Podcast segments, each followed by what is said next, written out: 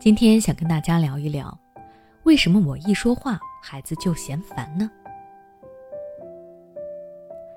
现在的孩子见识多，懂得多，头脑灵活，家长们轻易唬不住，他们动不动就敢顶嘴、捂耳朵、闹脾气，让家长蹭蹭的冒火。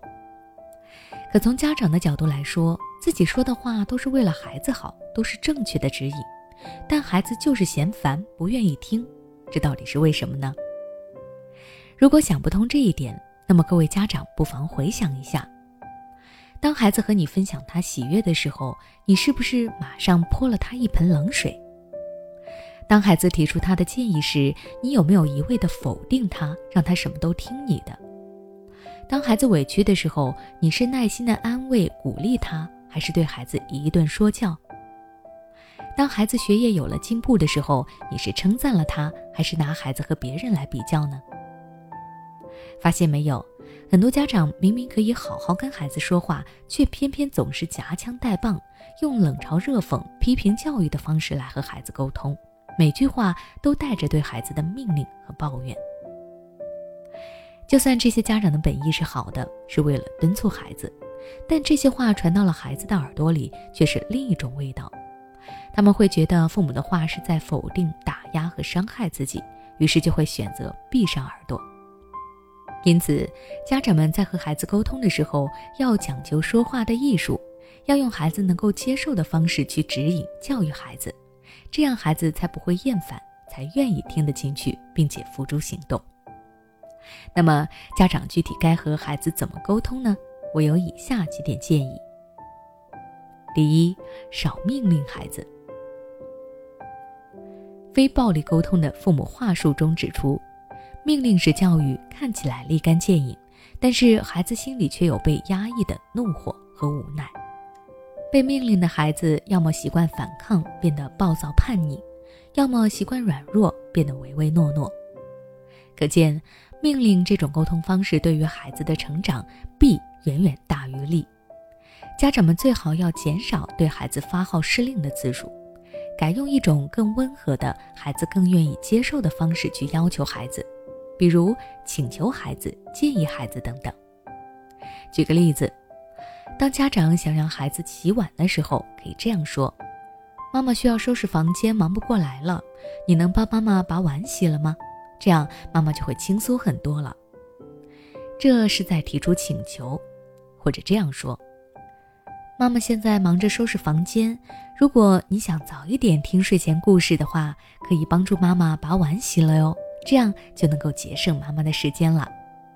这是在建议孩子。第二，少讲大道理。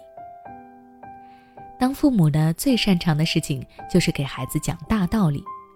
芝麻大点儿的小事儿都能够扯到父母的良苦用心、考学的不容易、大学的选择、职业的发展，甚至未来的成家立业。虽然这些大道理确实有一定的参考性，但这种大话和空话，很多当父母的人自己小时候都不爱听、都厌烦，更何况是现在早熟的小孩呢？他们会从心底厌恶这种大道理和道德绑架。而且比起孩子以后的发展，家长们关注眼下，关注细节，给孩子设定近期的目标，让孩子做好手头的事情，这样更实际、更有意义。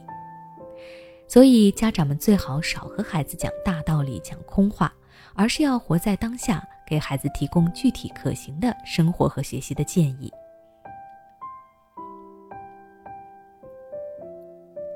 第三，少泼冷水。当孩子有了一些小成绩之后，一些家长害怕孩子骄傲，就会给孩子泼冷水，以此来敦促孩子继续努力。这种行为看似在压制孩子，不让孩子飘起来，实际上却是在挖苦、羞辱和嘲讽孩子。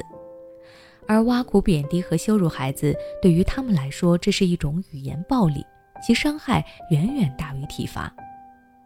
长期被挖苦贬低的孩子会变得胆小怕事，容易自我怀疑，进而变得自卑敏感、不自信。因此，家长们最好少给孩子泼冷水，少打击孩子，而是要真诚的赞美、鼓励孩子。这既能让孩子感受到成功的喜悦，也能够真正激发孩子的主动性和积极性。好了，今天的分享就到这里。如果你想了解更多关于孩子成长的育儿知识，欢迎关注我的微信公众号“学之道讲堂”，回复关键词“成长”就能查看相关内容了。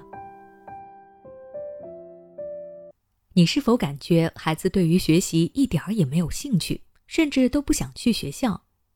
又或者你的孩子已经开始频繁请假，对学习充满了厌恶和恐惧？你无法与他沟通，每次沟通都以吵架收尾。面对这个情况该怎么办呢？欢迎关注我们的微信公众号“学之道讲堂”，回复关键词“孩子厌学”就可以查看了。